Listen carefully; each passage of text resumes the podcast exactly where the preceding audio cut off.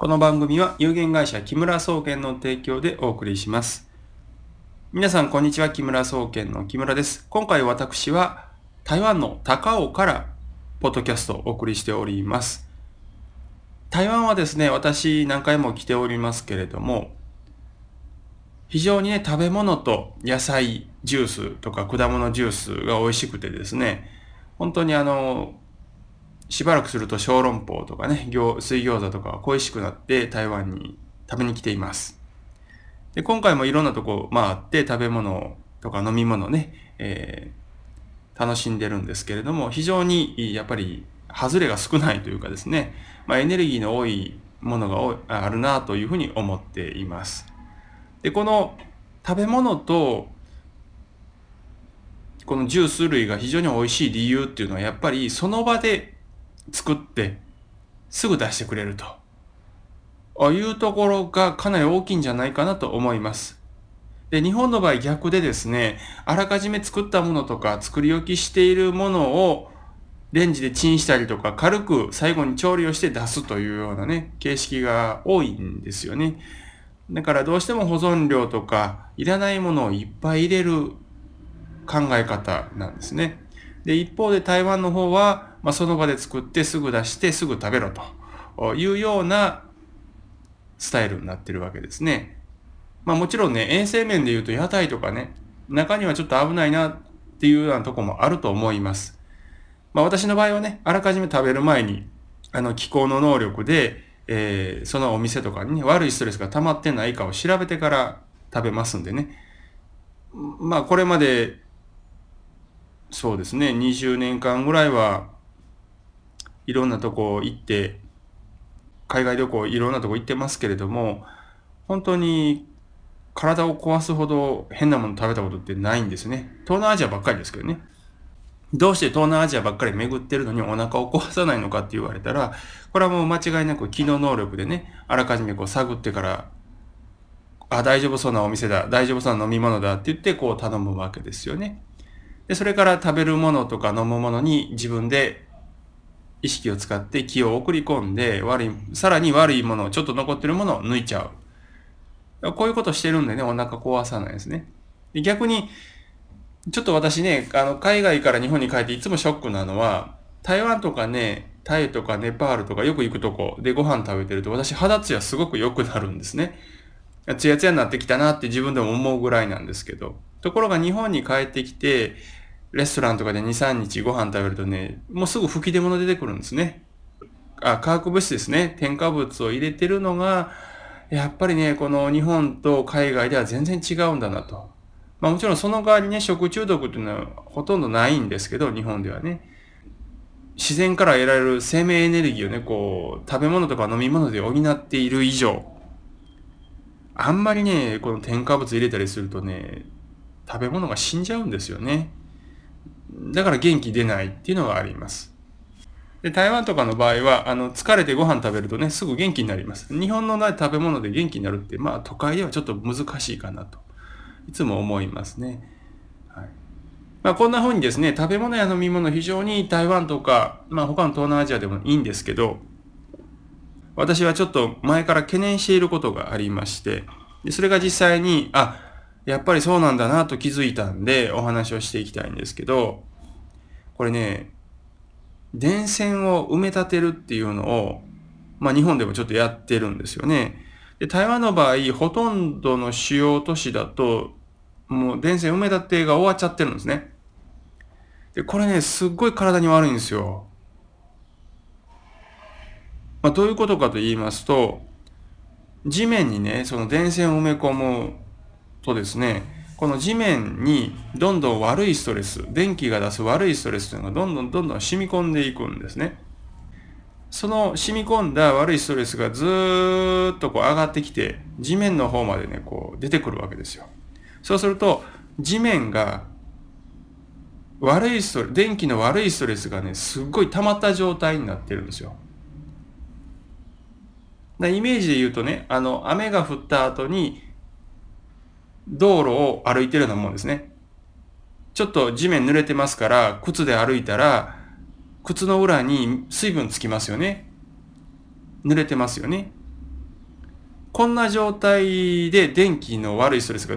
全部ね、こう、電線を敷き詰めた道路沿いにはね、溜まってるんですよ。で、そこを歩いてると、足の裏に悪いストレス、電気の悪いストレスが入ってきます。そうすると、どんどんどんどん靴の中に入ってきて、足の裏に入ってきて、そして足の裏から硬くなり始めて、緊張するわけですね。で、どんどんどん血行が悪くなると。で、私も一日台湾歩いてると、もう膝から下のあたりがね、ガチガチに固まってくるんですね。じゃあこれ歩いて疲れたものなのかっていうとそれは違ってて、明らかに違う要因でこれ足の緊張がひどくなってるんですね。なんでそんなことわかるんだ言われると思うんですけど、私毎年ヒマラヤ行って山歩いてるんで、一日中山歩いた時に起こる疲労感、足の疲労の仕方と、そして台湾のような街を歩いている時に感じる疲労感ね、全然違うというのはわかるんですね。まあ、将来、日本もこういう形になるのかなというふうに思っているんですけれども、おそらくですね、この足の裏からどんどんこの電気の悪いストレスを吸い込むっていうのをね、こう、長年受けていると、もう血流の流れ非常に悪くなるんですね。冷え性になります。まあ、冷え性とかになって血液の循環が悪くなる。で、体温も下がる。で、そうすると何が起こってくるかっていうとですね、まあ、特に高齢者の方、脳梗塞とか、そういった血液系のその問題、これがね、たくさん起こってくると思うんですね。で実際台湾歩いてて非常に気になるのは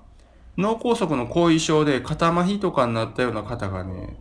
よく歩いてるってことなんですね。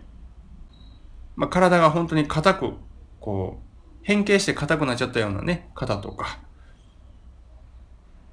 まあ、日本ではあんまりお見かけしないような、こう、ちょっと独特の体の悪さっていうのがあります。で、それを防いでるのは何かというと、やっぱりこうエネルギーのある食べ物や飲み物なんですよね。で、台湾の場合は食べ物や飲み物にエネルギーがあるんで、その電気の悪いストレスでどんどんどんどん悪化してくる体を回復させようと頑張れるわけですね。で、ところがさっきも申し上げた通り、日本の場合って食べ物、都会の食べ物特にですけど、エネルギー全然ないんですよね。で、私がなんでこうわざわざ台湾まであのこう飛行機代払って食べに来るかっていうと、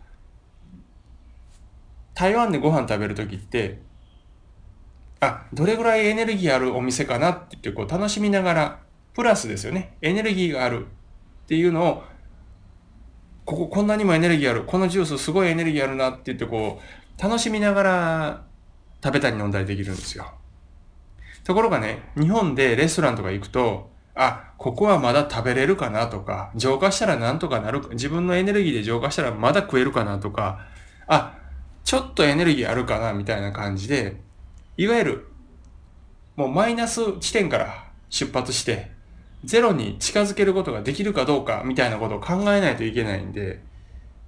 日本だとね、私あんまりご飯食べないんですね。え、っと、食べ、食べる気がしないというかね。で、その代わり、その、今は千葉に住んでますんでね、あの、近くの農産物を直売してるとこで、野菜とか、買ってきてですね、えー、そしてそこで、え家で調理して食べるときは結構お腹いっぱい食べますけど、やっぱりね、外でご飯食べるときっていうのは、そんなにたくさん食べたくないなとか、あいう感じで、えー、小食になっちゃうんですね。でね、さっきのお話ちょっと戻ります。あの、台湾ではその電気の埋め立て、電線の埋め立てをやってますんで、その、もう結構前からやってるんでね、この足の裏から悪いストレスが、電気の悪いストレスが入ってくると。で、それで体に溜まって、長年溜まった結果、脳梗塞とかいろんな症状が出るということなんで、日本もね、今電線をどんどん埋め立てしていってます。でそうすると、まあ数年後には脳梗塞とかそういった症状というのは非常に多くなると思います。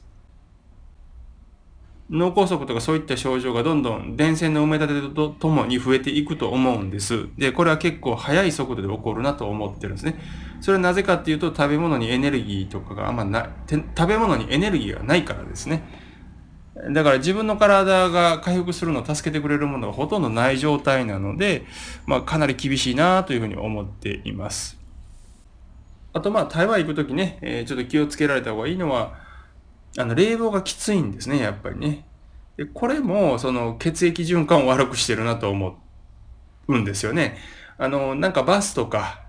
うん、ちょっと施設入るとすぐに冷房を効かしていて、でそれがまたね、結構寒いんですよね。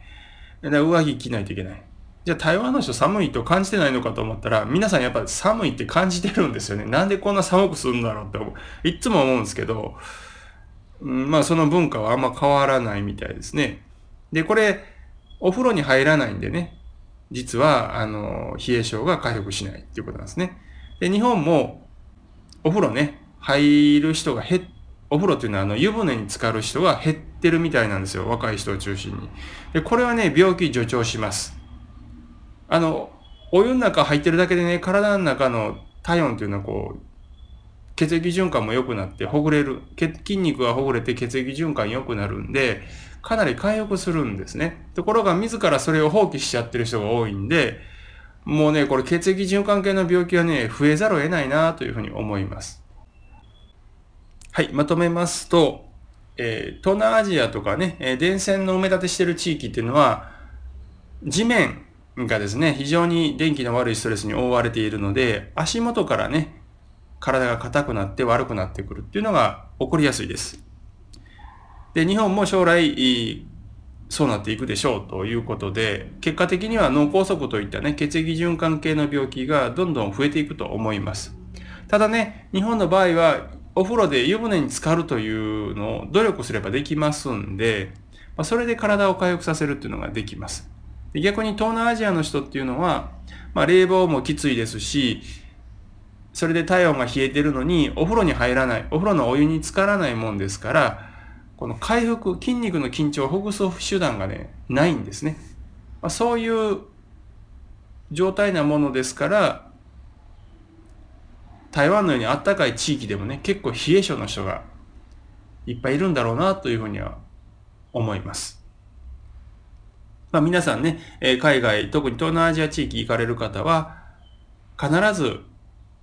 上着ですよね。ウィンドブレーカーとか、あとまあ、すぐに身につけられる、例えば首に巻くようなね、えー、ネックウォーマーっていうんですか、そういうようなものを、まあ、一つは持っていった方がいいと思いますね。で、足元ね、冷えないように、まあ、靴下とか、そういうのも持ってった方がいいんじゃないかなというふうに思います。忘れていけないのは、指もみをすることです。えー、足の指、手の指、これね、自分で揉んでください。あの、足、足裏マッサージとか台湾ありますけど、あんまりね、指は揉んでくれません。あの、一番重要なのはやっぱり指揉むことです。指揉むとね、背中にかけての全体の緊張っていうのがね、だんだん緩んできます。で、本当にね、私はこれ25年、まあ以上になるかな、やってますけど、この手、手の指を揉むという、手の指を揉む、足の指を揉むっていうのは、これはね、一番最初に私が覚えた気候のやり方で、そして今も続けているものです。本当に効果が高いので、ぜひね、皆さんやっていただきたいと思います。で、やり方わかんないよっていう方はね、セルフケアの入門講座っていうのをやってますんで、ぜひお越しください。最後までお聴きいただきありがとうございました。それではまた次回お会いしましょう。